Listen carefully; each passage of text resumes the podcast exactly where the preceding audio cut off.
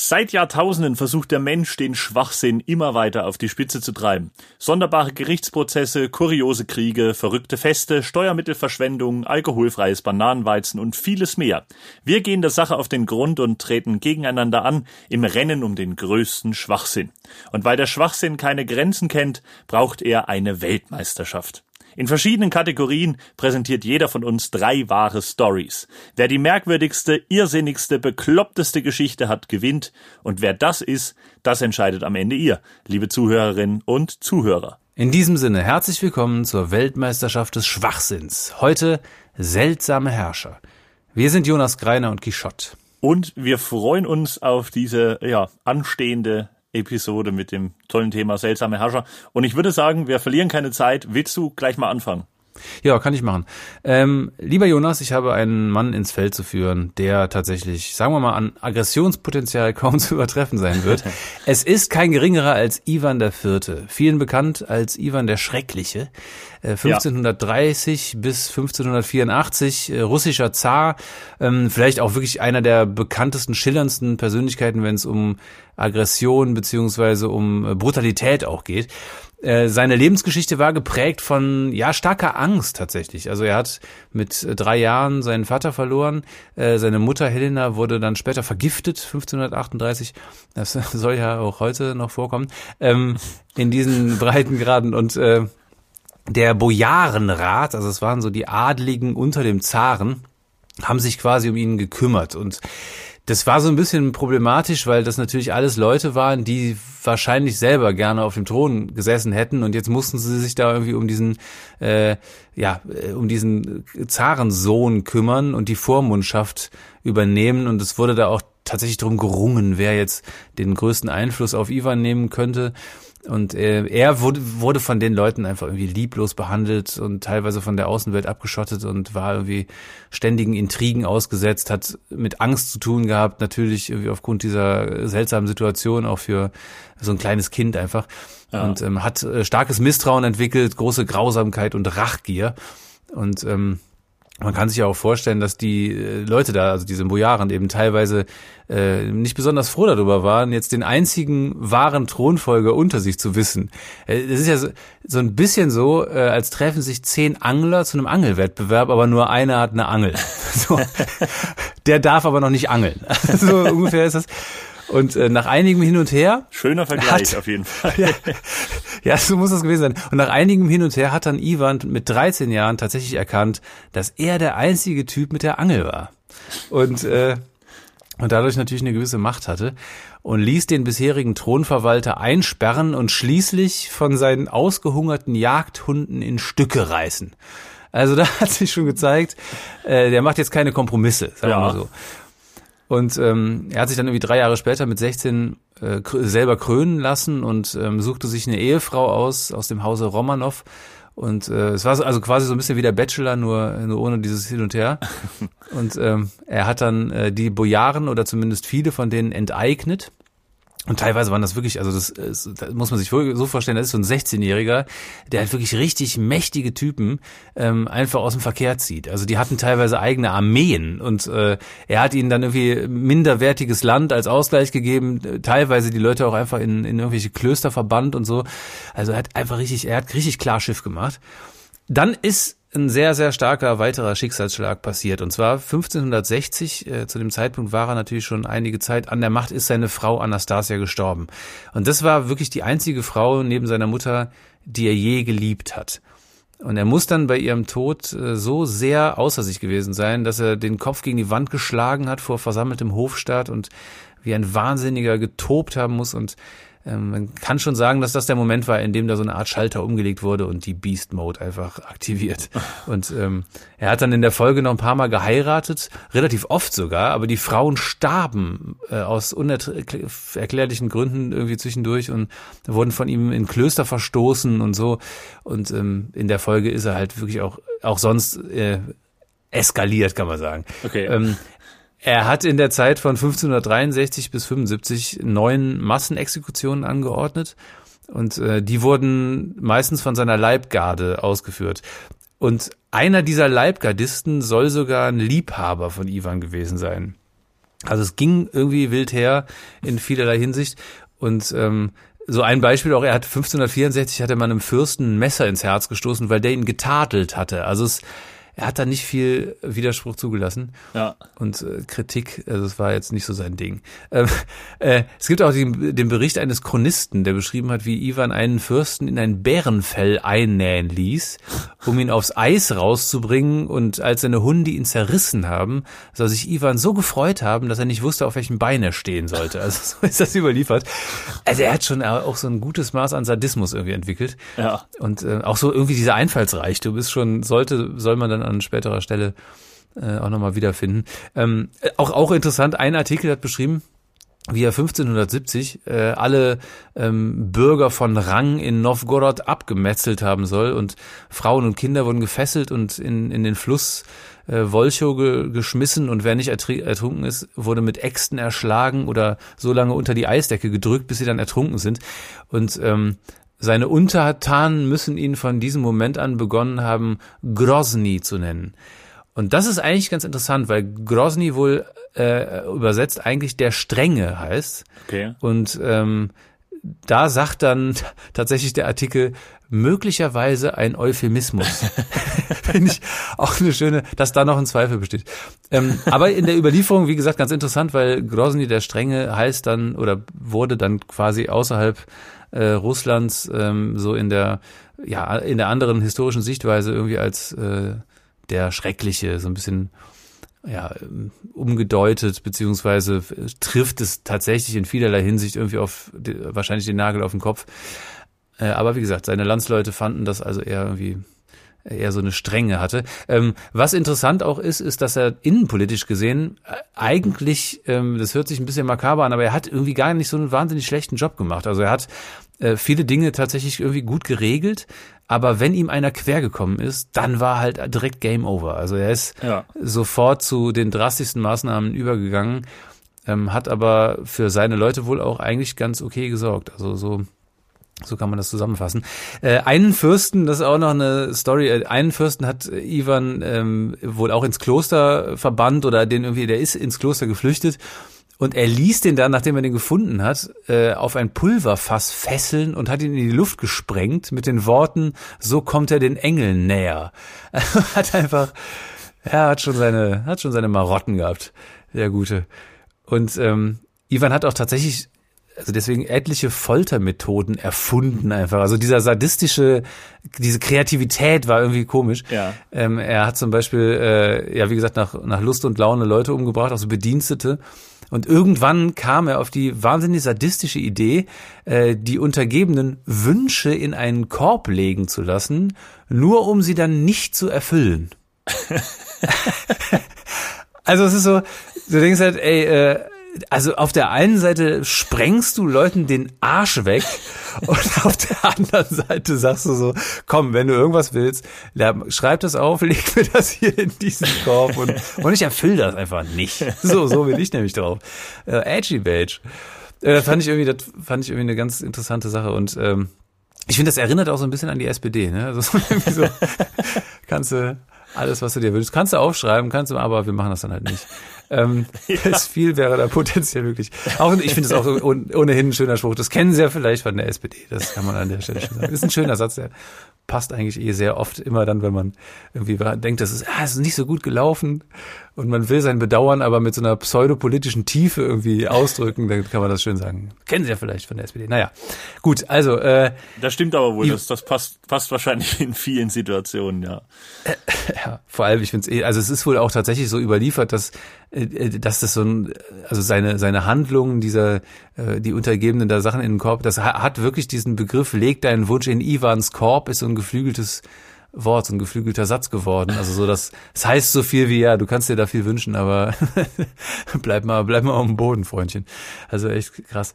Naja, ähm, also er, äh, er war tatsächlich auch, das muss man ihm zugutehalten, gar nicht so ein totaler Stumpfkopf irgendwie, ne, wie man jetzt vielleicht denken mag, dass, ja. dass er einfach so ein Brutalo war, der jetzt irgendwie auch nichts im Kopf hatte. Nein, war er nicht. Also er war ein intellektuell beschlagener Typ und auch wohl irgendwie sehr belesen und ähm, man muss ihm natürlich auch zugutehalten, finde ich, dass es äh, diese Lebensgeschichte, diese jungen Jahre, das muss ja irgendwie auch die Hölle gewesen sein für so ein Kind da mit diesem komischen Bojaren-Zirkel äh, da und da zu verkehren und von denen da irgendwie auch getriezt zu werden. Und ähm, er hat dementsprechend auch wohl irgendwie eine Art von ja psychischer Disposition und äh, ja auch irgendwo eine, eine Störung entwickelt. Wenn vielleicht das Minimale war wohl eine Angststörung, aber definitiv auch irgendeine Art von von Verfolgungswahn oder dergleichen. Und in seinen letzten Lebensjahren soll er dann Trost bei Hexen und Zauberern gesucht haben und äh, schreiend durch seinen Palast gerannt sein. Ähm, ja, und ähm, sagen wir mal so, er hat irgendwie nachvollziehbar angefangen, ähm, aber im Laufe der Karriere stark nachgelassen. Das kennen Sie ja vielleicht von der SPD. Ich finde es naja, ähm, ich, ich find's schön, dass du nach, nach, diesen, nach diesen ausführlichen, brutalen Geschichten zu der Erkenntnis kommst, dass er eventuell psychisch etwas gestört gewesen sein könnte. ja, man muss natürlich auch die Zeit mit, äh, mit bedenken. Ne? Also es gibt ja schon so, da ging ja schon einiges im 16. Jahrhundert. Da gab es ja schon ein paar Leute, die wirklich einen an der Klatsche hatten. Das wurde damals aber tatsächlich auch irgendwo, ja, naja, gebilligt ist vielleicht ein zu großes Wort, aber man hat das natürlich ein Stück weit auch von so einem autoritären Herrscher erwartet, dass der da bei Widerspruch entsprechend reagiert. Also das gehört eventuell zum guten Ton, Freunde. So sieht das nämlich aus. Ey. Da muss man ja auch mal, muss man ja auch, auch mal jemanden auf den Pulverfass festbinden dürfen und in Stücke sprengen können. Also ich bitte dich. So schlimm ist es ja auch ja alles nicht. Was, was noch äh, am Ende sozusagen sein Nachfolger, und das stand da wirklich so, also das ist jetzt keine despektierliche Äußerung meinerseits, sein, der Nachfolger wurde sein geistesgestörter Sohn Fyodor. Also das hat auch irgendwie einen üblen Beiklang. Also, naja, aber ja, also irgendwo ist klar, ähm, ich habe da versucht bei dem ganzen bei der Recherche auch irgendwie so ein, so ein Maß an, ja, wie du merkst, so ein Maß an Verständnis aufgebracht, weil der ja doch, wie gesagt, auch traumatisiert gewesen sein muss. Nichtsdestotrotz ein durchaus äh, aggressiver und durchaus äh, sehr brutaler Herrscher. Äh, Ivan der Vierte. Das ist wohl wahr, aber also mein Favorit ist trotzdem die Geschichte mit den nicht erfüllten Wünschen. Also das ist echt, da, da muss man auch wirklich erstmal drauf kommen auf die Idee. Das ist, ja, das ist irgendwie witzig. Ja, vor allem, wenn man sich vorstellt, das wäre auch heute auch irgendwie ganz lustig, wenn so, keine Ahnung, so ein Söder da in Bayern sagen würde. Ich meine, das will, ja, kann, ich, kann mir das auch ganz gut vorstellen, dass er da so einen komischen, so einen, so einen Brotkorb hat, wo normalerweise für die Brotzeit da irgendwie der Oberst da drin ist und dann sagt er so, so Freunde, jetzt, jetzt könnt ihr da noch was reinschmeißen. So, ich mach's aber nicht. So, Pech gehabt.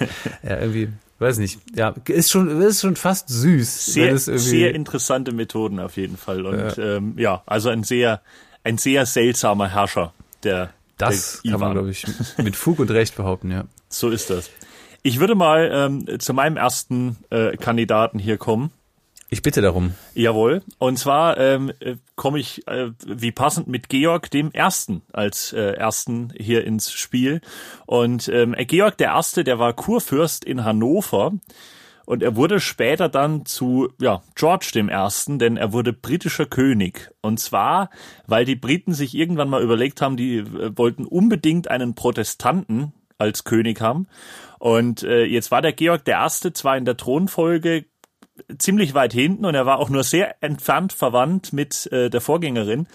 Äh, aber er war eben auch der erste Protestant in der Liste und deswegen wurde er dann ähm, zum ja britischen König. Und die, äh, ja, die Georges im britischen Königshaus, da gab es ja einige, ähm, sehr bekannt zum Beispiel der George der Dritte, der ähm, ja wahnsinnig war und das Ganze wurde dann auch verfilmt, seine Geschichte in äh, The Madness of King George, ein Film aus den 90ern. Ähm, oder äh, noch bekannter vielleicht äh, George der Sechste, dessen Geschichte ja in ja, The ähm, King, King's Speech. Ne? Genau, ist, ja. The King's Speech äh, verfilmt wurde, ja. ja. Und ähm, ich finde, es ist schon ist schon interessant. Also der eine verrückt, der andere mit Sprachfehler. Da könnte man drauf kommen, dass es langfristig gesehen vielleicht gar nicht so praktisch ist, wenn dein Stammbaum über Generationen hinweg aussieht wie ein Schwedenrätsel. Ähm, oh, alter Schwede. wortwörtlich, ja. Aber so war das halt mit den Georges von England. Ne? Also ein Verrückter, ein Stotterer und ein Hannoveraner So gehen schlechte Witze los. ähm, es könnte aber auch die, das Line-up von der Landratswahl in äh, Niedersachsen sein. Das passt auf viele Situationen. In dem Falle ist es die Thronfolge im äh, britischen Königshaus gewesen. Jetzt war auch der George äh, der Erste oder Georg der Erste einer, der jetzt nicht allzu weit hinaus wollte in die große weite Welt, als es auf Brautschau ging. Und deshalb hat er seine Cousine zur Frau genommen. Ähm, das war quasi naheliegend. Und ähm, ab 1691 hat er diese Cousine Schrägstrich Frau mit einer Mätresse betrogen. Die Frau beziehungsweise Cousine wiederum hatte ihn dann ab 1692, also ab einem Jahr später, äh, mit einem Offizier betrogen. Und äh, ja, wenn man sich das so vor Augen führt, es ging quasi schlimmer zu als im RTL Nachmittagsprogramm in dieser in dieser ja am Hof von äh, George oder von Georg dem ersten. Und ähm, für ihn selbst war natürlich seine eigene Affäre die er zuerst begonnen hat äh, vollkommen okay. Aber dass seine Frau ihn im Anschluss auch betrogen hat das ging mal gar nicht. Und deswegen ähm, als dann der Ehebruch ich glaube zwei Jahre später öffentlich wurde wurde die Frau verbannt und eingesperrt. Und von ihrem Liebhaber fehlte plötzlich jede Spur. Der war einfach verschollen. Ähm, ja, da weiß man wahrscheinlich, worauf es hinausgelaufen ist. Interessant finde ich aber, dass der Liebhaber ähm, bis heute offiziell als vermisst gilt.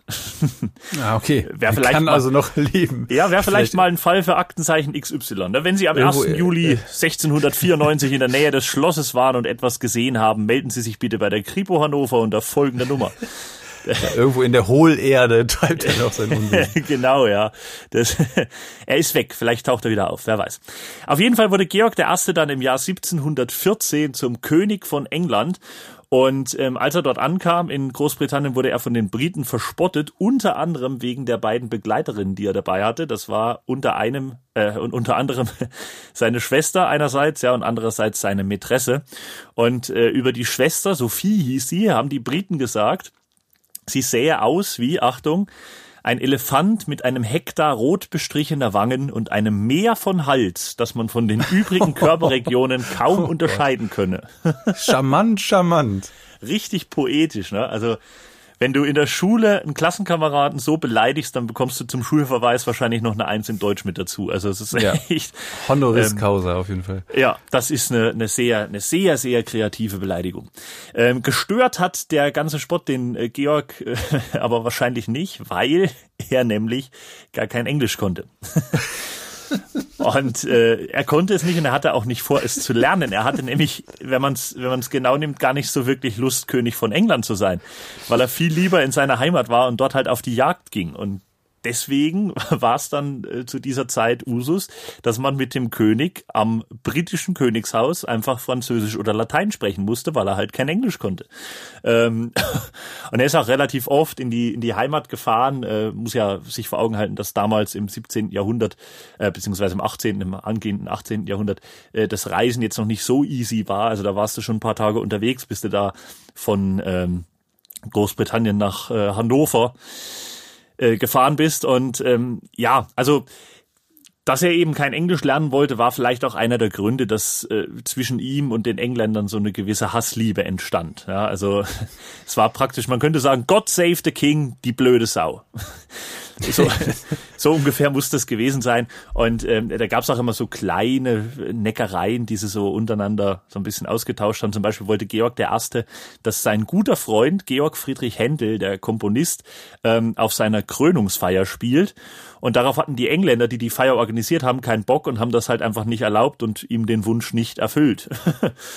und ähm, der Georg fand das natürlich nicht so toll, also hat er sich auf seine Art und Weise gerecht, und zwar indem er nach der Krönung, äh, nach, nachdem er dann äh, König war, das Gehalt des Haus- und Hofkomponisten Händel aus dem äh, aus der britischen Staatskasse einfach mal verdoppelt hat. Krass. Also Ja, vielleicht, vielleicht hätte er den Wunsch auch einfach nicht in Ivans Korb schmeißen dürfen. Das war vielleicht einfach Genau die, die, so. der Fehler an der Stelle. genau so ist es. Aber ja, herrliche Streiche auf jeden Fall auf dem Thron eines Weltreiches von Englands König, der kein Englisch konnte. Ich finde das fantastisch. Ey. Das ist so, äh, also das ist ja eigentlich vorprogrammiert, dass, dass alles schief gehen muss. So die Identifikation mit deinem Volk ist ja einfach, wie groß ist die, wenn du einfach die Sprache nicht sprichst? Ja, Aber schon. es muss wohl auch, es Äh, muss man auch, muss man dazu sagen, es muss wohl auch in seine Ära oder in seine äh, Regentschaft gefallen sein, ähm, dass die Briten begannen, wirklich diese diese ähm, Übermacht auf See äh, zu bilden. Also diese, diese extrem äh, starke und moderne Flotte, äh, die die Briten ja jahrhundertelang hatten, das muss dort irgendwo so ein bisschen begründet sein in dieser Zeit. Und auch der Aufstieg zum Weltreich ähm, lag da so ein bisschen in dieser Zeit mit drin. Allerdings hatten die Briten, glaube ich, zu der Zeit auch schon ein relativ äh, starkes Parlament. Also es war damals schon eine relativ starke parlamentarische Monarchie. Und ähm, gut möglich, dass der, der deutsche König da gar nicht so viel dazu beigetragen hat.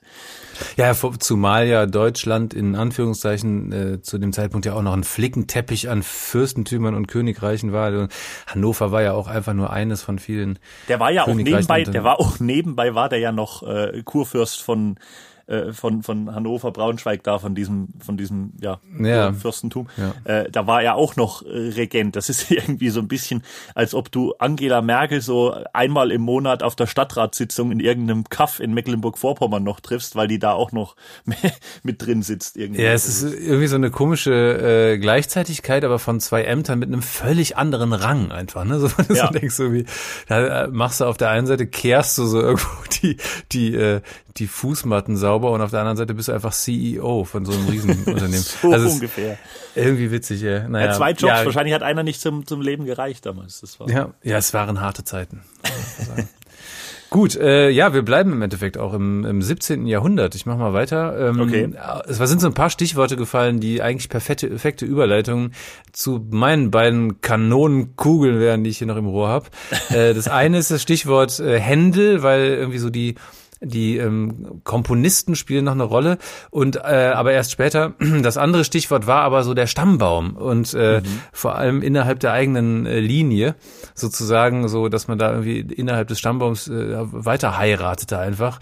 Äh, das äh, findet sich auch bei der Geschichte Karls des Zweiten von Spanien. Ähm, ein Herrscher, der äh, von 1661 bis 1700 lebte und ähm, das Entscheidende bei Karl dem Zweiten ist gar nicht so sehr der selbst, sondern eigentlich eher so die Entstehung seiner Person einfach. Also äh, alles, was so um ihn rum ist, ist wirklich so, äh, ja, höchst fragwürdig eigentlich ja. und beschreibt unheimlich, äh, ja, in einer unheimlich interessanten Art und Weise, was Herrschaft eigentlich in diesen Zeiten bedeutete, nämlich ja diese Weitergabe eines äh, eines unfassbar krassen Postens auf Teufel komm raus. Und zwar aus folgenden Gründen. Er war Kind äh, des spanischen Königs Philipp des Vierten und Maria Anna von Österreich. Jetzt ist es so, dass ähm, die äh, Linie, über die ich da spreche, das sind die Habsburger. Und ja. die Habsburger haben gelinde gesagt, äh, durch die Bank weg, sagen wir mal, keinen besonders großen Wert auf eine gewisse Heterogenität ihres Genpools gelegt. So. Oder, um es etwas klarer auszudrücken, da wurde auch mal gerne die Nichte geheiratet. Und ähm, genau das ist in diesem Fall passiert. Maria Anna sollte nämlich eigentlich mit Philipps Sohn aus erster Ehe verheiratet werden, aber dummerweise ist er halt vorher gestorben. Und da dachte sich der Papa, na gut, die Alte ist 13, äh, das reicht doch. Und äh, er muss zu diesem Zeitpunkt irgendwie 42 gewesen sein. Das ist schon ein fieser Altersunterschied. Und überhaupt, ich meine, 13-Jährige zu heiraten, aber gut, das waren halt echt, das waren krude Zeiten. Sie ist dann aus irgendwelchen Gründen auch immer ist erst zwei Jahre später an seinem Hof da angekommen und ähm, er war mittlerweile 44 und äh, für Philipp war eigentlich anscheinend der Altersunterschied war für ihn okay. Ähm, also er ist quasi die Heidi Klum des Spätmittelalters, wenn man so will. äh, mit, umgekehrt, was, mit umgekehrter Rollenverteilung. Sozusagen, genau. Und was anscheinend auch okay für ihn war, ist, dass äh, Anna von Österreich seine leibliche Nichte war. So, aber das ist halt wirklich einfach, das ist Habsburger Style. Ja. Da wird wirklich nur innerhalb der eigenen Blutsverwandtschaft geheiratet. Und es ist also ich finde das äh, unfassbar, dass ähm, es tatsächlich auch äh, eine, diese Habsburger Physiognomie gibt. Also die Habsburger Lippe ja. ist ein komplett bekanntes Phänomen und äh, äh, resultiert natürlich aus der Tatsache, dass da wirklich nur innerhalb der eigenen Blutsverwandtschaft sich da reproduziert wurde. Und das eben, ja, man hat das damals natürlich wahrscheinlich auch biologisch gesehen noch nicht durchschaut, dass das irgendwie keine gute Idee war, aber es musste sich bei, bei einer, wirklich einer, der Fortführung einer, ja, irgendwo Missbildung doch den Leuten auch irgendwie, hätte doch ein Licht aufgehen können, dass das vielleicht alles keine so wahnsinnig gute Idee ist.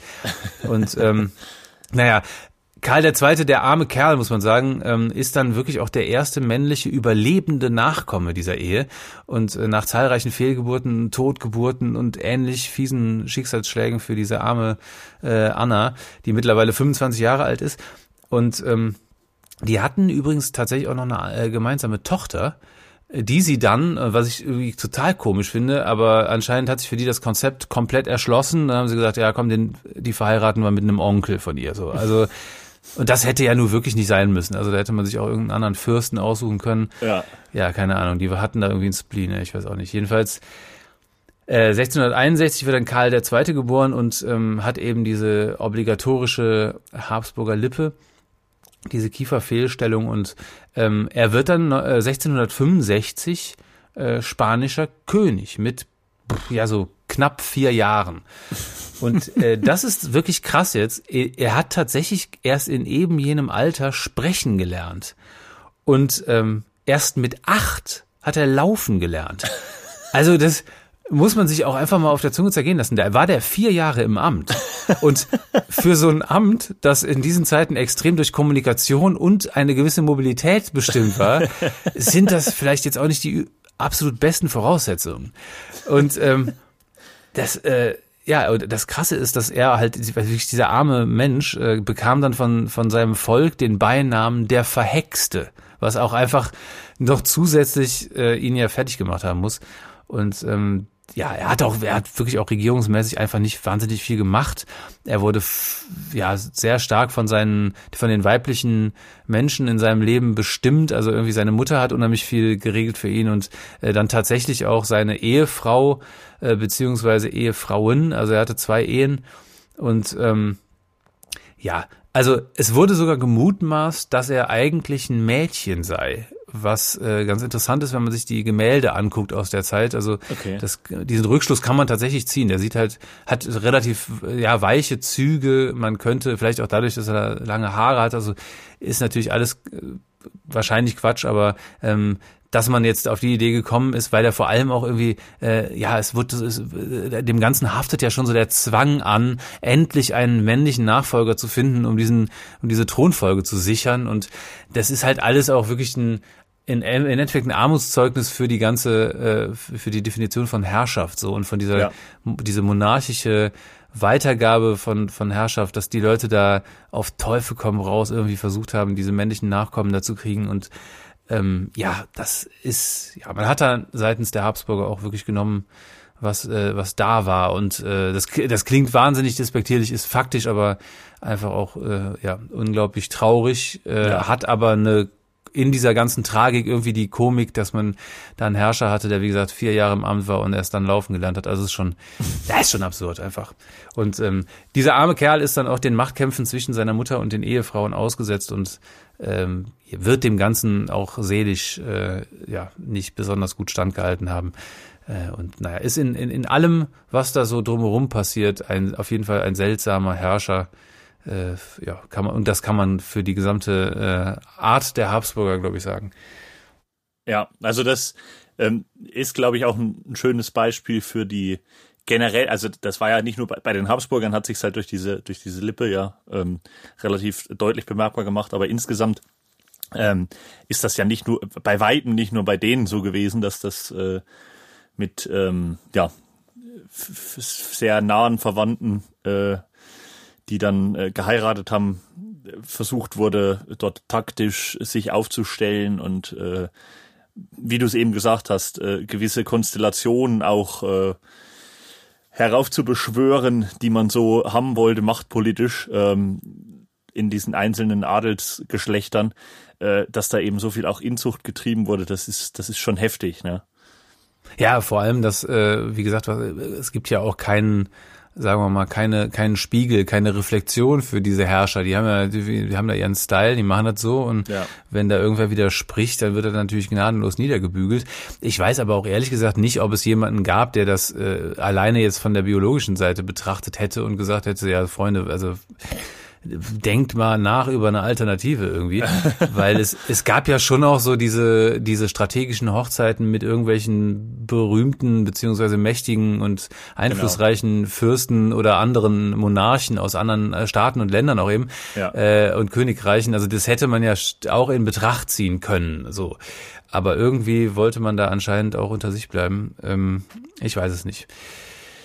Schwierig, sagen wir mal. Ja, so. das auf jeden Fall. Aber auch, also ja, der Fakt, dass er schon vier Jahre im Amt war, als er laufen lernte, finde ich auf jeden Fall äh, ist äh, ja ein, ein, sehr amüsanter Funfact am Rande.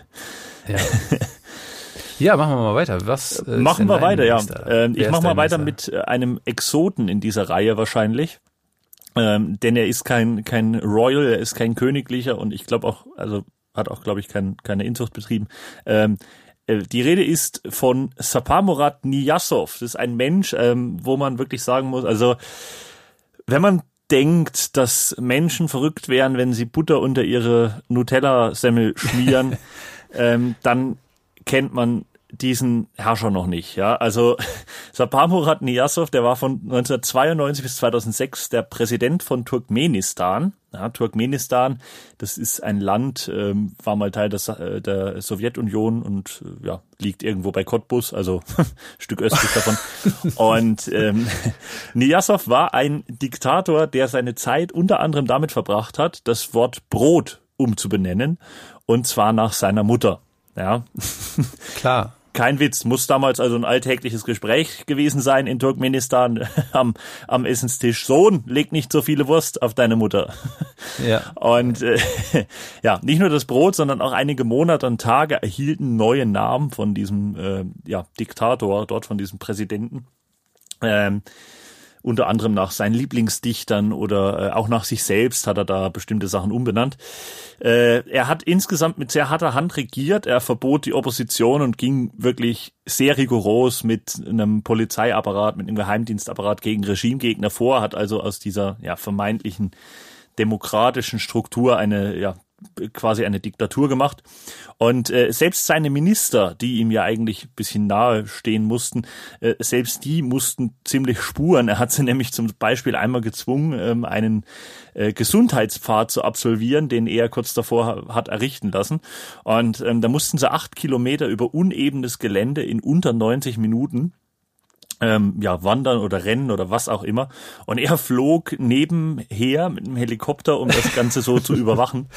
Und weil die Minister die Vorgabe nicht erfüllen konnten, wurde ganz spontan ein Kabinettstreffen vor Ort einberufen, bei, bei dem dann der, der Niyaschow äh, den, den Ministern erklärt hat, dass das so überhaupt nicht geht und dass ihre Fitness nicht auf dem, auf dem Level ist, was sie bräuchten. Und da gab es also einen ordentlichen Anschiss. Und äh, sein ja, Wirtschaftsminister ist daraufhin wahrscheinlich nach Deutschland ausgewandert und versucht seitdem unter dem Decknamen Peter Altmaier hier Karriere zu machen. Aber ich glaube, also mit dem Trimmlichtfahr, das ist wirklich schief gegangen. Also wenn ich, ja, oh Mann, ey. Ja, nee, also das, das war jetzt auch nur ein Witz mit dem, mit dem Wirtschaftsminister, selbstverständlich. Ach, was? Ja, ja, tatsächlich. Es war, es war leicht zu erkennen. Nee, aber die, die Story mit dem Pfad stimmt tatsächlich. Und ähm, insgesamt muss man sagen, der Niyasov war kein großer Fan von Demokratie, dafür aber ein großer Fan von sich selbst. Er schrieb nämlich zum Beispiel ein Buch über sein Leben, sein Weltbild und seine politischen Ansichten und es hieß äh, Ruchnama.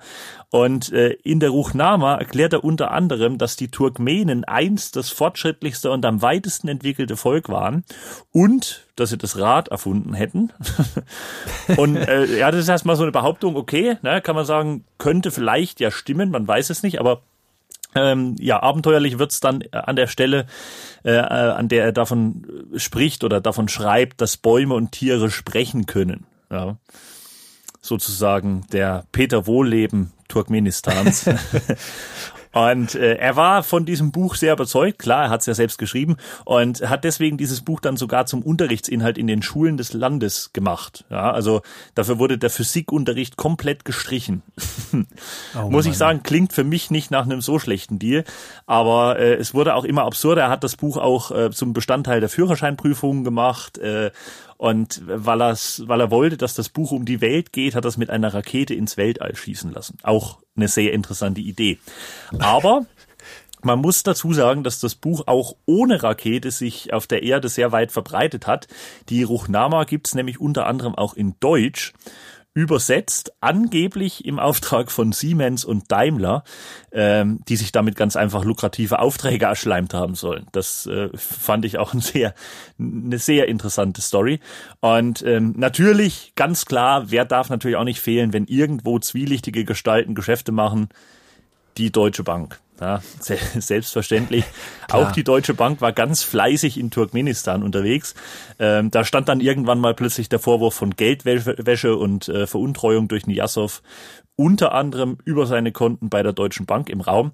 Aber muss man auch dazu sagen, bei der Deutschen Bank gehört es, glaube ich, zu den AGBs. Also ich glaube, ich glaube, du musst, ne, du musst eine eidesstattliche äh, Erklärung abgeben, dass du schon mal irgendwie strafrechtlich verfolgt wurdest, damit du überhaupt ein Konto bei der Deutschen Bank kriegst. Wenn du dir das überlegst, also jetzt der Typ hier, Trump, war, war ja da auch äh, jahrelang äh, gern gesehener Geschäftspartner. Ähm, das ist, äh, klingt alles immer sehr interessant, was die Deutsche Bank da so treibt. Äh, jetzt ist natürlich die große Frage, was kümmert es deutsche Unternehmen? Ja, was interessiert sich, äh, warum interessieren sich deutsche Unternehmen wie die Deutsche Bank, wie Daimler, wie Siemens für ein Land, das von einem Despoten regiert wird, gegen den selbst Generaladmiral Aladdin von Wadia ein sagen wir mal, normaler Staatschef ist, ja. Das, also die Frage stelle ich, habe ich mir wirklich gestellt und ähm, es liegt ganz einfach daran, dass Turkmenistan einfach einen enormen Reichtum an Bodenschätzen hat. Also die haben so viele Bodenschätze, dass sie mit all dem Reichtum eigentlich ein recht wohlhabendes Volk sein könnten. Sie könnten es sein, wenn halt der Niyasov ein bisschen Interesse an seinem Volk gehabt hätte. Ja, blöderweise mochte der Niyasov vor allem sich selbst und auch die sprechenden Tiere und Pflanzen wahrscheinlich irgendwie mehr als sein Volk, ähm, so dass er lieber ein Ministerium für Pferde gründete, kein Witz, und auch einen Feiertag für die äh, Pferde äh, einführte. Ja, zum Beispiel, was er auch eingeführt hat, ein weiterer Feiertag, ähm, den er sich ausgedacht hat, war der Tag der turkmenischen Melone. Finde ich auch schön. Ja. Solche Sachen, sinnvoll. mit solchen Sachen war er eben beschäftigt und seine Untertanen kamen halt bei der ganzen Geschichte nicht ganz so gut weg. Ne? Laut Ruchnama hat ähm, Niyasov die Ansicht vertreten, dass die Turkmenen von Haus aus ein gesundes Volk seien, weshalb er sich dann dazu entschieden hat, ähm, Krankenhäuser und Arztpraxen schließen zu lassen und einfach mal 15.000 Beschäftigte im Gesundheitswesen gefeuert wurden. Gott. Weil er gesagt hat, die Turkmenen sind ein sehr gesundes Volk. So, ähm, gleichzeitig hat er Sozialausgaben und Kultur wirklich enorm heruntergefahren, so dass da wirklich ein großer Teil der Bevölkerung echt verarmt ist. Zum Bildungssystem ist eigentlich genug gesagt, wenn man sieht, dass er für das Buch einige Fächer abgeschafft hat.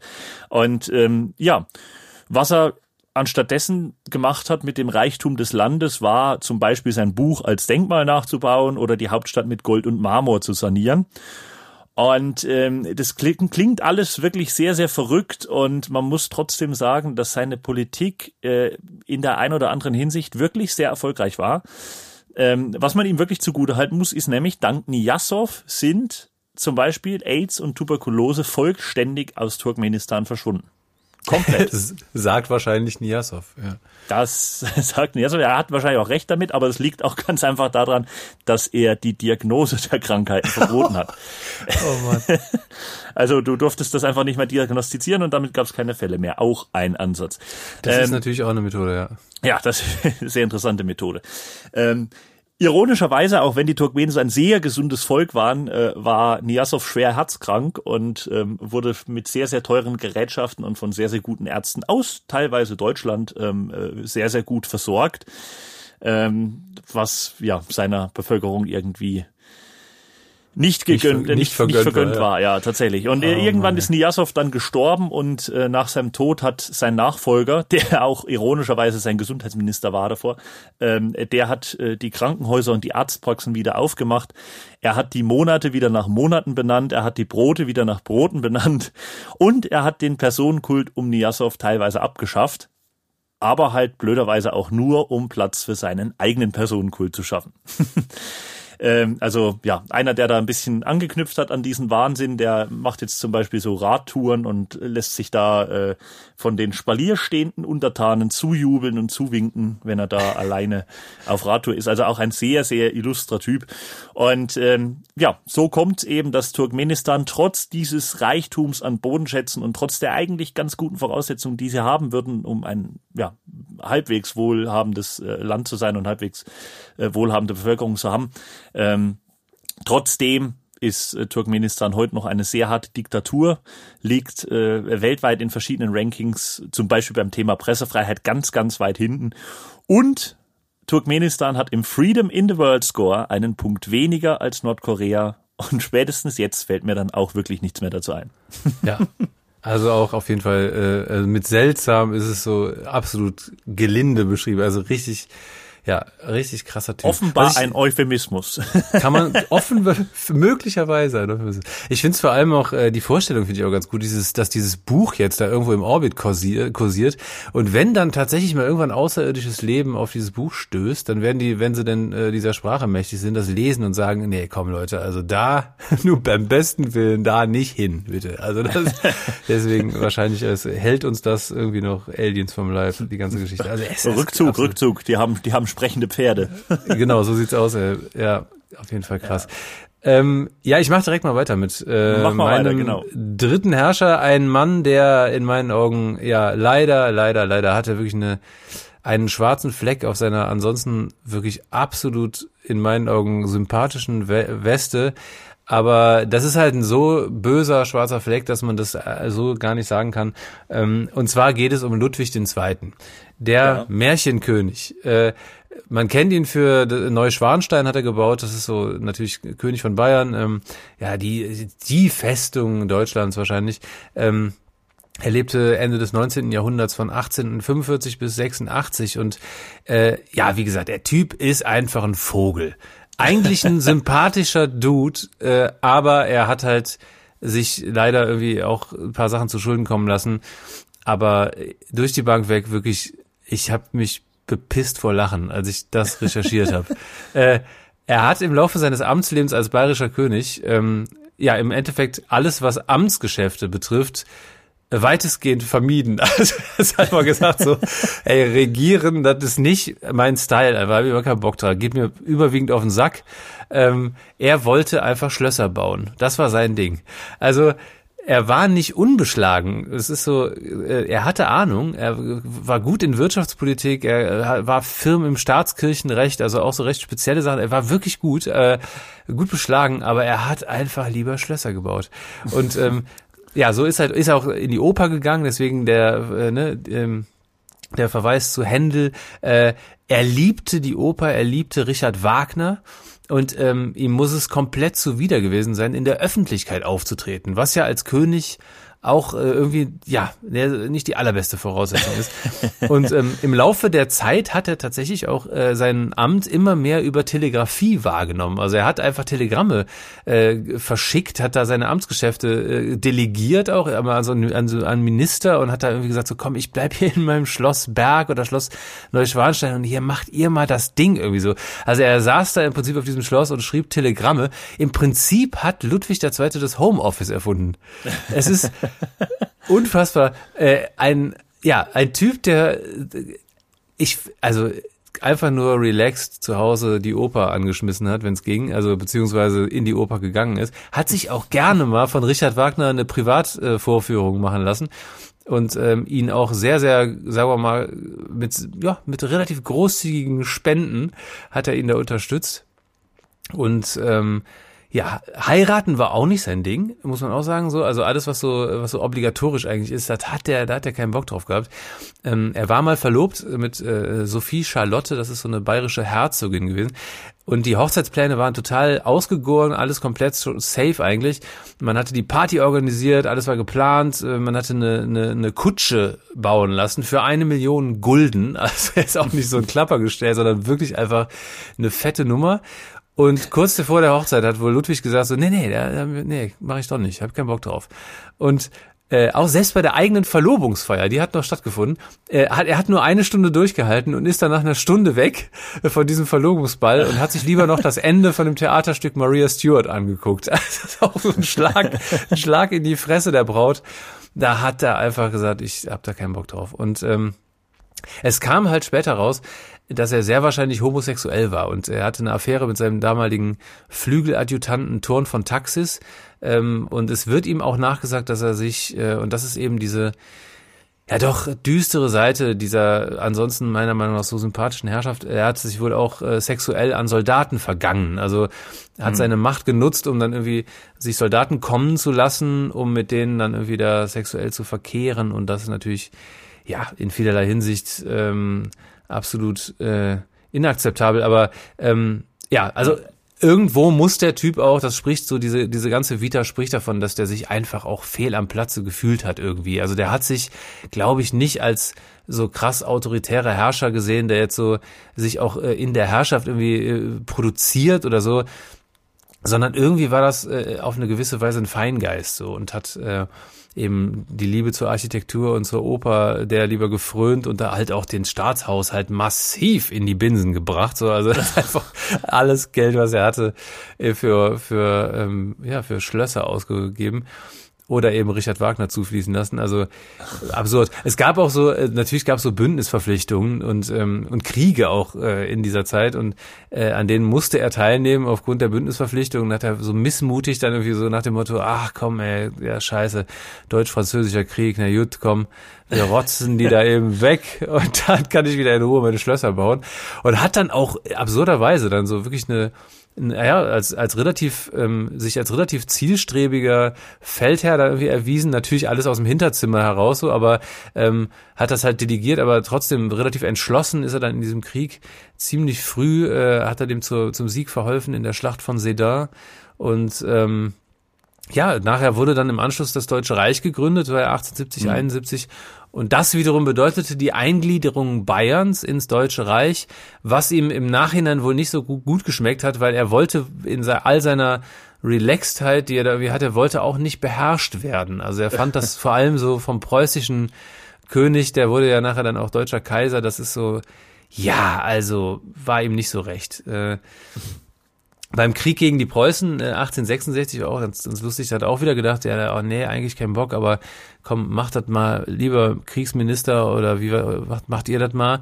Und dann ist der ähm, dann ist er tatsächlich während dieses Krieges noch mit Vertrauten so inkognito äh, von seinem Schloss Berg abgereist und in die Schweiz, weil da gerade Richard Wagner war und er hat ihn da getroffen und äh, hat dann irgendwie mit ihm so ein bisschen parliert und so und äh, hat dann sich da, wie gesagt, die neuesten Opern äh, äh ja, nahebringen lassen und äh, äh Richard Wagner hat ihn dann wohl auch vom Abdanken abgehalten. Also der hatte schon Pläne, sein Amt auch aufzugeben. Aber ähm, naja, Interessant ist bei der Sache, dass er seine Regierungsgeschäfte nie vernachlässigt hat. Er hat sie halt eigentlich nur nicht selber ausgeführt. Also er hat einfach nur delegiert. Und ähm, aufgrund dieser Situation, auch weil er jetzt nicht der, ähm, ja, irgendwo vielleicht auch nicht der durchsetzungsfähigste zu sein schien, hat man ihn mal irgendwann versucht zu entmündigen. Und das ist auch so eine, irgendwie spricht da draus so, das ist so beinahe süß, was da so passiert ist. Da kam so eine Kommission, kam zu seinem Schloss, zu, äh, nach Neuschwanstein es waren dann so Ärzte und irgendwelche, äh, irgendwelche äh, Psycho, Psychiater, Psychologen, was auch immer. Und die haben ihn dann äh, und sollten ihn für seelengestört erklären und deswegen ähm, für unfähig äh, zu regieren. Und ähm, Ludwig war aber gewarnt worden und hat dann halt einfach die Tür zugemacht. Also so, hat sie einfach nicht reingelassen. Die standen dann draußen, es soll wohl geregnet haben und dann haben sie sich gedacht, ha, scheiße, was machen wir denn jetzt? Und dann muss auch noch so eine, äh, ja, so eine, so eine sehr, sehr, äh, ja, irgendwie eine sehr, sehr durchsetzungsfähige, ähm, befreundete bayerische Baronin gekommen sein, die dann mit einem Regenschirm vor dem Schloss diese, äh, diese Delegation da irgendwie in Schach gehalten hat und die dann irgendwie da bedroht haben muss. Das ist ja irgendwie total skurril. Und die sind dann so um 4.30 Uhr Ortszeit wieder abgezogen. äh, mittlerweile nass geregnet und das irgendwie, ich bezweifle auch, dass sie denen den Regenschirm mitgegeben hat. Also es war irgendwie alles so, es hört sich alles so lieb und harmlos an. Also wenn diese, diese äh, sexuelle Nötigung nicht wäre, dann müsste man wirklich sagen, der Typ ist einfach irgendwie ein geiler, geiler Dude einfach. Aber naja, ähm, in der Folge hat dann Ludwig auch wohl auch gedacht, naja gut, das ist ja schon auch irgendwie so ein, so ein, so ein Staatsstreich, äh, dieses im Endeffekt ein Putschversuch. Er war er da doch anscheinend so ein bisschen böse und hat dann gesagt, na komm, wir, wir lassen die halt einsperren, diese Leute. Und ähm, die sind aber relativ schnell wieder freigekommen, weil das auch Menschen von Einfluss waren. Und äh, er hat sich das, hat dann irgendwie auch Windwaffe davon bekommen und hat dann gesagt, ja gut, komm, also fuck it, ist auch egal, dann sind sie jetzt wieder frei. also er hat sich auch gedacht, was soll ich da mich da jetzt noch groß involvieren? Ich gucke lieber weiter Opern. Oder ich überlege noch, was ich noch bauen kann. Also echt äh, irgendwie witzig. Naja. Ähm, insgesamt muss man festhalten, also er ist im Kern seinen politischen Aufgaben nachgekommen so richtig erfolgreich war es nicht. Äh, kennen Sie ja vielleicht. naja, ähm, es gab noch einen zweiten Entmündigungsversuch. Das ist dann auch so der, das Ende seiner Herrschaft, denn der war erfolgreich und zwar 1885. Und ähm, 1886 hat Ludwig II. sich selbst ertränkt und er muss wohl wirklich äh, gerade zum Ende seiner Herrschaft hin soziophobisch gewesen sein und ähm, sich mit Leuten einfach nicht mehr groß, also zumindest mit Vertrauten ging das wohl, aber ähm, in der Öffentlichkeit konnte der nicht mehr auf irgendwelchen Plätzen sein und er hatte da irgendwie einige Phobien wohl und ähm, hatte mit psychischen Problemen zu kämpfen er muss äh, immer nächtliche Schlittenfahrten gemacht haben auf seinen Schlössern. So, also auch so ein Ding, was so ein König, der wie so, die Amtsgeschäfte ist so die eine Sache, aber nachts Schlitten fahren, das ist mein Ding. Und äh, muss sich auch unfassbar viel Süßigkeiten reingezogen haben, so dass er irgendwann nur noch so ein paar Zähne übrig hatte. Ähm, ich weiß auch nicht, wie die Süßigkeiten sich da in diesem in dieser Zeit dargestellt haben, aber irgendwie hat er sich ja. da er, er muss sich da relativ äh, dran gütlich getan haben ähm, und hat äh, entsprechend ein wahnsinnig krasses Kulturerbe hinterlassen in Form seiner Schlösser. Was allerdings seine sonstige Herrschaft betrifft, ist das alles irgendwie, ja, so lala. Die Armee war in absolut bedauernswertem Zustand, äh, als er dann abdanken musste. Und ähm, naja, äh, Ursula von der Leyen hat das irgendwie dann noch zu spüren bekommen, beziehungsweise konnte auch den Karren nicht mehr aus dem Dreck ziehen, ein paar Jahre später. Äh, er war natürlich auch hoch verschuldet, also dadurch, dass ähm, eben alles für Architektur drauf ging. Und äh, ich finde das eigentlich ganz lustig, weil es ja doch auch äh, ein bayerischer König war, ähnlich wie Markus Söder. Also da gibt's so eine Analogie und ähm, auch Söder hat, wie ich finde, ja durchaus sehr viel Zeit darauf verwendet, irgendwelche äh, Traumschlösser zu bauen. äh, Luftschlösser könnte man sagen. Äh, und eins davon, und das pompöseste vielleicht, ist die Idee, er würde einmal Kanzler werden. Das finde ich schon irgendwie ganz schön. Naja, aber das ist Ludwig II. Äh, wie gesagt, bis auf äh, diesen bösen Fehler, äh, die Soldaten da genötigt zu haben, finde ich doch irgendwie, ist das alles eine absolut seltsame und beinahe seltsam sympathische Art und Weise zu regieren. Na, vor allem, vor allem äh, trotz äh, relativ überschaubarer Motivation für seinen Job, ne? Und äh, ja, ähm, der Tatsache, dass, es, dass er eben andere Sachen der ganzen Geschichte vorgezogen hat, recht erfolgreiche Bilanz. Ne? Also Homeoffice erfunden, wie du gesagt ja. hast, und mit Neuschwanstein einfach halt mal ein Wahrzeichen Deutschlands, äh, die Vorlage für das äh, für das Logo von Disney erschaffen. Also das kann sich schon sehen lassen. Absolut, absolut. Vor allem ist es ja auch wieder ein Zeichen dafür, dass äh, Herrschaft äh, so, eine, so ein komisches Gebilde ist. Wenn da so ein Typ am, auf dem Thron sitzt, der offensichtlich wirklich ja gewisse Interessen dann verfolgt und die auch absolut versiert und ähm, sich darauf versteift, aber den Kern seiner Sache irgendwie so ablehnt. Also da finden, hätten sich wahrscheinlich auch ein paar Leute gefunden, die das dann in eine andere Richtung gemacht hätten. Ja gut, aber das ist halt so. Also irgendwie Absolut. Ähm, ist das so das, was dabei rauskommt. Ich würde mal, ich würde mal direkt, weil das jetzt einfach super gut passt, ähm, mein, mein letzter Kandidat passt da super dazu, deswegen würde ich direkt äh, den, den, die Überleitung mal machen hier. Ähm, weil ich glaube, wenn du schon Ludwig den Zweiten für seinen ja recht eigenartigen Arbeitsethos feierst, dann äh, habe ich nämlich zum Schluss noch jemanden, dem ja bei dem auch das Stundenkonto im Büro wahrscheinlich dauerhaft im Minus war. ähm, die Rede ist von Wenzel dem Faulen. Aber jetzt Wenzel bin ich aber mal der gespannt. Faule. Ein, ein König, der der Legende zur Folge sogar seine eigene Krönung verpasst haben soll, weil er lieber Party machen wollte. Ähm, oh, das Mann, war sozusagen der Big Lebowski des Mittelalters. Und äh, gut, man muss dazu sagen, also Party im Mittelalter war wahrscheinlich auch ein bisschen was anderes äh, als heute. Ja? Das, weiß nicht, wie man sich das vorstellen kann, aber naja, statt dann halt um eins nachts nochmal durch den McDrive zu fahren, wurde halt ein Dorf überfallen wahrscheinlich. Und statt ein Trinkspiel zu spielen, wurde halt einfach ein Dorf überfallen. Und statt einen Salat mitzubringen, hat man halt vielleicht davor einfach noch ein Dorf überfallen. Aber Ähm, so könnte das auf jeden Fall ausgesehen haben bei, bei Wenzel dem Faulen. Und ähm, der Mann lebte zur Zeit des großen abendländischen Schismas. So nennt sich diese Geschichte, als es ähm, nicht nur einen Papst gab, sondern auch noch äh, teilweise mehrere Gegenpäpste, wo also jeder kleine Fürst, jeder Graf, jeder kleine König ähm, eben zu dem Papst gehalten hat, den er für richtig fand. Und ähm, das war ein bisschen eine problematische Situation so insgesamt. Und zu dieser Zeit lebte Wenzel der Faule und er war König von Böhmen und später durfte er sogar König des Heiligen Römischen Reiches deutscher Nation werden.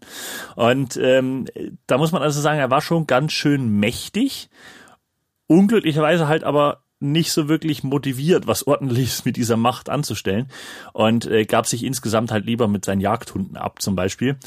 Und äh, dummerweise hat halt eines Tages einer dieser Jagdhunde seine Frau totgebissen, ne? Totgebuddelt. Also der, der, ja, totgebuddelt, ja.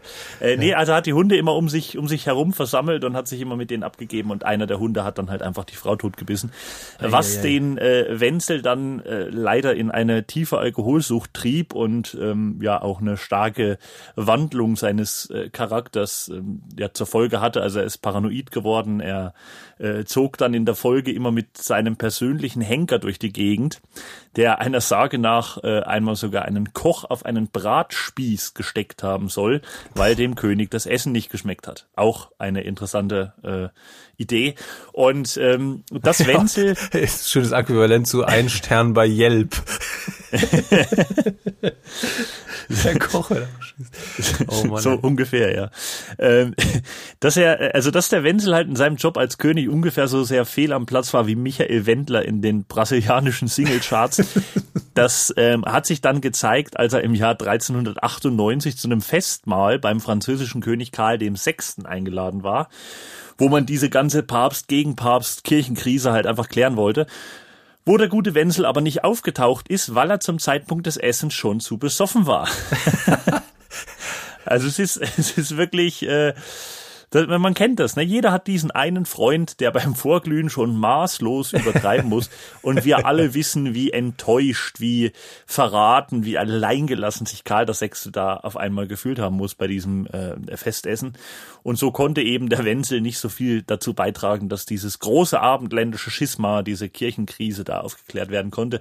Die ist dann später geklärt worden, aber da war er, glaube ich, schon äh, lange abgesetzt. Denn irgendwann ist es den Kurfürsten im Heiligen Römischen Reich zu dumm geworden und dann haben sie eben beschlossen, den Wenzel aus seinem Amt äh, äh, ja, heraus abzusetzen, also ihm ihn des Amtes zu entheben. Ähm, und ja, kann man das, nur zusammenfassen. Man, man, man muss am Ende einfach sagen, zu lange nichts gemacht und dann bei der Wahl abgestraft. Von wem kennen wir das? ja, schön. Hat er das denn wenigstens mitbekommen, der Wenzel, dass er dann am Ende nicht mehr auf dem Thron saß? Das hat er mitbekommen. Da gibt's jetzt, also da gibt's auch verschiedene Quellen. Die äh, eine Hälfte behauptet, ja Mensch, äh, dem war das völlig Hupe und die andere Hälfte und die andere Hälfte behauptet, er äh, wollte dann eigentlich dann Rache und wollte sich dafür rächen für diese, für diesen Verrat, für diese unglaubliche, ungeheuerliche Entscheidung, äh, wo man ihn doch nur den Faulen nennt, ihn dann aus diesem Amt zu entheben. Naja. Auf jeden Fall auch ein fantastischer Typ, äh, muss man sagen, ja sind schon ein paar sehr interessante Leute rumgelaufen im äh, Laufe der Weltgeschichte, die ähm, ja teilweise auch echt ähm, A, eine sehr große Machtfülle hatten und gleichzeitig aber auch nicht so wirklich das Bewusstsein ähm, für das, was man mit dieser Macht äh, oder welche Verantwortung damit vielleicht einhergeht. Ja, vor allem, es ist ja auch immer so die Sache, das vergisst man ja auch relativ leicht aus heutiger Perspektive die Leute sind ja auch teilweise einfach nicht so wahnsinnig alt geworden. Ne? Ich meine, du hast äh, halt vielleicht so äh, natürlich als Teil der Aristokratie oder gar als König oder wie hast du natürlich ein ähm, potenziell längeres Leben gehabt, einfach aufgrund der äh, Dinge, die du verhindern konntest, die dir so passiert sind. Aber ähm, die werden sich wahrscheinlich auch gedacht haben, so, ey, ich bin äh, ich bin hier der Chef so, also was soll's, ich komm. Also ich, das Leben ist kurz. Und irgendwie ist es so, ich weiß nicht, also bei, bei vielen äh, zeugt das ja auch einfach davon, dass sie gesagt haben, so, ey, was soll ich mich jetzt hier um irgendwas kümmern? Ich habe einfach eine relativ gut gefüllte Staatskasse und ich habe einfach Bock auf Schlösser. Oder ich habe Bock auf ein leckeres Bier. Der Wenzel wird sich einfach gesagt haben, ich knall mir hier die Hirse weg, ey, ist mir doch scheißegal. Also irgendwie so, es ist doch irgendwie auch menschlich, das muss man dann an der Stelle sagen wenn es in diese Richtung geht, dass du dann halt einfach beschließt, ja Mensch, ich mache hier Party, äh, dann oder ich baue lieber Schlösser, als in den Krieg zu ziehen, dann ist das, denke ich, ist das, ist das, äh, dann geht das ganz gut aus. Aber wir haben ja auch so andere Beispiele ja, äh, gesehen. Also wenn dann, wenn du dann deine Macht dafür nutzt, um Leuten ihre Wünsche nicht zu erfüllen. Ja, das ist natürlich die Speerspitze. Dann wird's, dann wird's schon, dann wird's schon grausam. Ja. ja, liebe Leute, das war auch schon die Weltmeisterschaft des Schwachsinns. Dieses Mal mit dem Thema seltsame Herrscher. Und wenn ihr möchtet, könnt ihr gerne abstimmen darüber, was oder wer vielmehr für, für euch der Weltmeister des äh, Herrscherschwachsinns werden soll. Ihr könnt das natürlich machen bei uns äh, auf der Homepage. Ähm, äh, oder ihr macht es äh, in, bei uns äh, auf den so, sozialen Medien. Einfach mal vorbeigucken. Wir richten da Posts ein, unter denen ihr gerne kommentieren könnt. Könnt uns auch gerne äh, auf die Stories antworten oder private Nachrichten schreiben. Wer ist für euch der äh, seltsamste Herrscher dieser Ausgabe? So ist es. Und weil der menschliche Irrsinn schier unerschöpflich ist, sagen wir bis zum nächsten Mal, bis zur nächsten Folge. Ich, äh, mir hat sehr gefallen, muss ich sagen, und ich freue mich schon aufs nächste Mal. Gleichfalls, mein Lieber. Mach's gut und bis dahin. Ciao. Ciao.